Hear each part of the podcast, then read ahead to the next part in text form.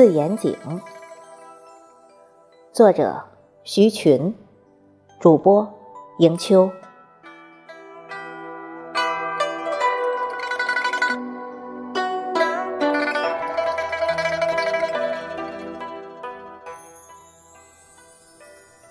江南小城从不缺水，还多井。旧时老城关的大街小弄里。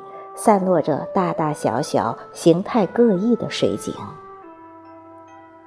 众多的老水井中，鼎鼎有名的要数光明路南段的四眼井了。这是一眼清泉常年不涸的古井，光滑温润的四个花岗石井圈并置排列，井沿已被井绳勒出一道道深深浅浅的沟痕。刻画着岁月的几多沧桑。青砖垒砌的井壁缝隙，生满碧绿的苔藓和长长的凤尾蕨，鲜活而生动。水波不兴的井面，平静幽深。漂浮其上的几片落叶，像婴儿一样熟睡在母亲的怀里。古井悠悠，挖凿年份已无人知晓。不过，西施与郑旦以井为镜，相互比美的传说却流传很久很久。两千多年前，西施与同为浣纱双姝的郑旦，在长山脚下的古毛家埠村不期而遇。郑旦存心邀西施。在村中的毛家井边小憩，亦与西施比较一番。郑旦一面以井为镜，清理云鬓，一面招呼西施趋前探井相望。顿时，井里现出一双光彩照人的倩影，难分伯仲。只见四只明眸熠熠生辉。只把黑洞洞的井底映照得通彻透亮，闻讯而来的乡人无不称奇。于是，西施与郑旦比美的一段佳话，在越国故地传扬开来。那毛家井从此也改名叫了四眼井。听住井边的老人描述，适逢晴好天气。旭日初升，阳光尽洒井台，井底偶尔也能见着西施与郑旦忽隐忽现的影子。充满传奇色彩的说法，滋生出懵懂少年无限的好奇与神秘感。井栏边经常趴着几个伙伴，探着脑袋寻寻觅觅。希冀哪天能看到传说中四只明眸，但每回除了井水中自己的一个倒影外，深不可测的井底什么也未曾发现。忍不住大喊一声，井里便轰然作响，回声四起。四眼井水说来也真有点奇怪。好像通人性似的，多少年来一直冬暖夏凉的，透出自然界妙不可言之变化。三伏天酷热难当，但一到井旁就会丝丝凉意袭来。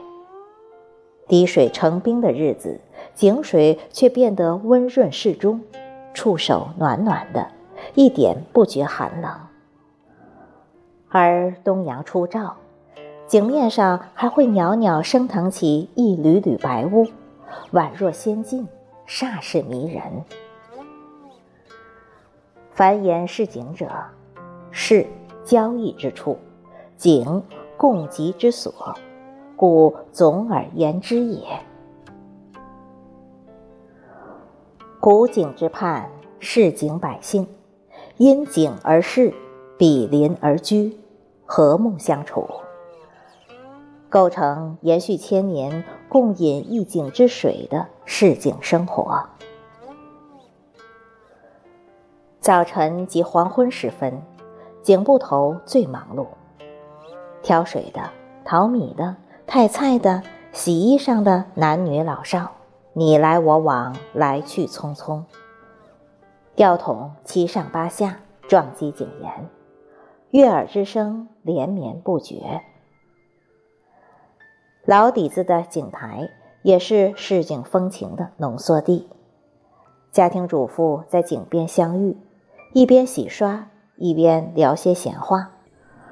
好多家长里短、柴米油盐的见闻，水波一样从这里传播扩散开去。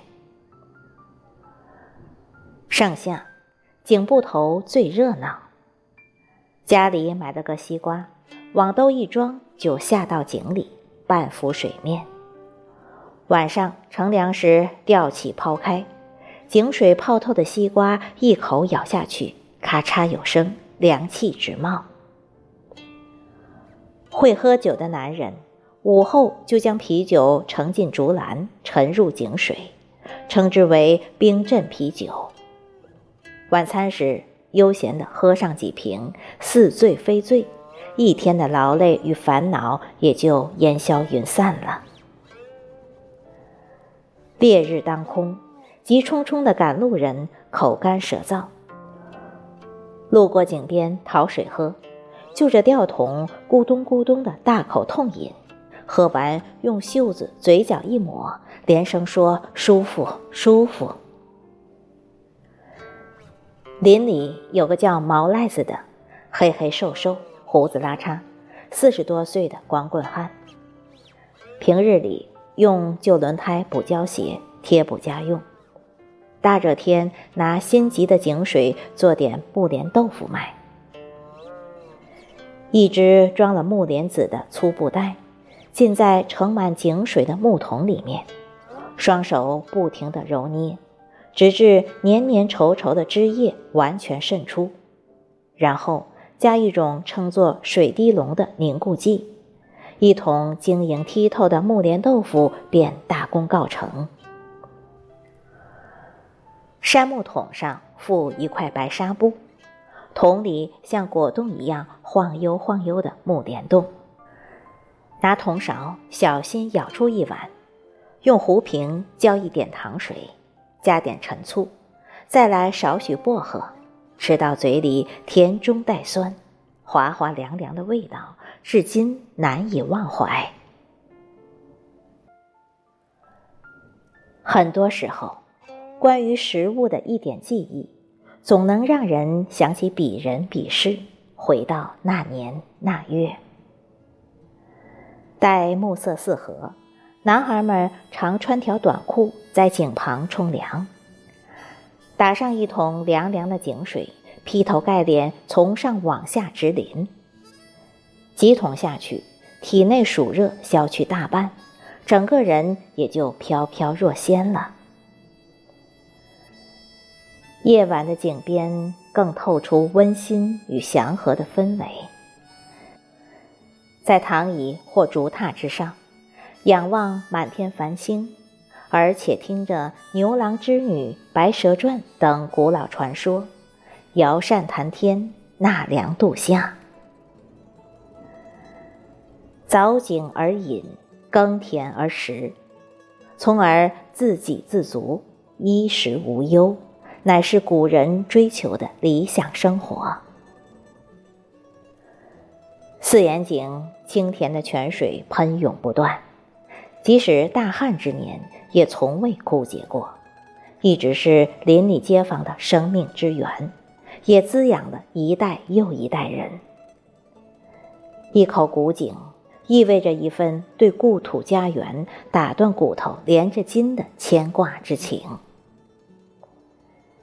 寄居他乡多年，始终未忘井边生活的若干镜头，时不时像部老电影似的回放，唤醒藏在灵魂深处的一个老城。拴着绳索的一只吊桶，默默无语地蹲守井边，但不会使唤的生手，任如何上下折腾。